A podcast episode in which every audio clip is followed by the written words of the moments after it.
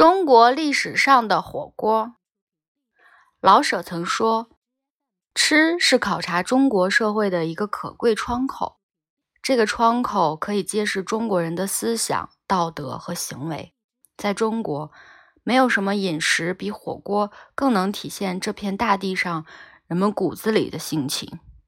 一张桌上众口难调，火锅是最具备包容性的选择。”食客们既能集体围坐炉旁谈笑风生，又能将个人喜爱的食材下锅，各取所需。烟雾缭绕，浮现的是红火张罗，欢聚人情味儿，人生百态。火锅不仅是一种烹饪方式，也是一种用餐方式；不仅是一种饮食方式，也是一种文化模式。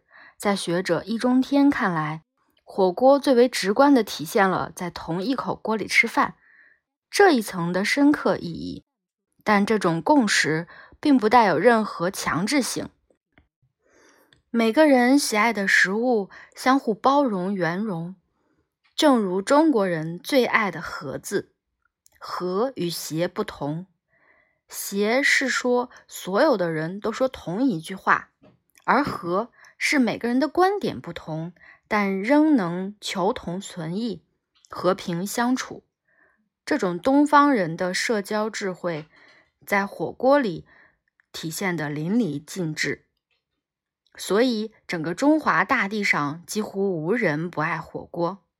东三省的酸菜猪肉火锅，北京的涮锅，重庆的麻辣火锅，云南的菌子火锅，贵州的酸汤火锅。潮汕的牛肉锅，在中国形形色色的饮食文化里，火锅并非家常必备菜肴，却是放之四海而皆准的美食元素。在易中天看来，火锅代表的是中国人的天下。火锅热表示亲热，火锅圆表示团圆，火锅用汤水处理原料，表示了以柔克刚。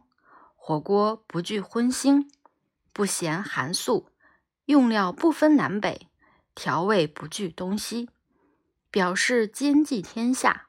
火锅五味皆全，主料配料味香渗透，又体现了一种中和之美。火锅吃的不是锅中的食物，而是人情血脉依存融合。人们对火锅的热爱，也是中国式集体主义的缩影。对火锅这份痴迷，并非当代中国人的专属情节，自古就有不少名流文豪、帝王将相对火锅痴迷不已。不少流传至今的美味火锅配方，也是出自他们之手。每一餐火锅都有一段故事，他们不但满足了人们的口腹之欲。也见证了历史的翻滚沉浮。你今天吃的九宫格，竟然是皇帝们的功劳。最早的火锅可追溯到新石器时代，那时的陶制火锅虽然简陋，但人们已经具备了对火和同火而食的认知。外出打猎的年轻人回来，所有人围坐在火堆旁烹饪，享用熟食。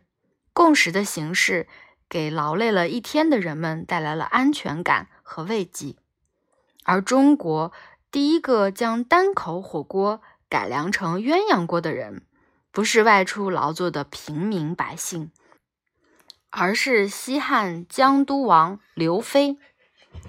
在江苏大云山西汉墓中出土了一顶分隔鼎，这件分隔鼎。将一口鼎分割成为若干个空间，将不同的味道分隔开来。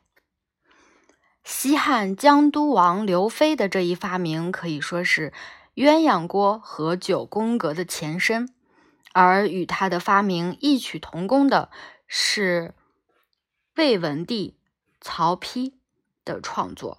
曹丕还不是太子的时候。曾让人筑五蜀府，赐予相国钟繇。据《三国志魏书·钟繇华歆王朗传》记载，五蜀府由魏文帝曹丕亲自设计制成，用来宴请相国钟繇。五蜀府与分隔鼎差不多，就在锅里嵌入隔板，形成五个独立的区域，每格再加上不同的汤料。曹丕还写信给钟繇：“昔有黄三鼎，周之九宝，咸以一体，始调一味。岂若司府五味十方？”意思就是皇帝有三鼎。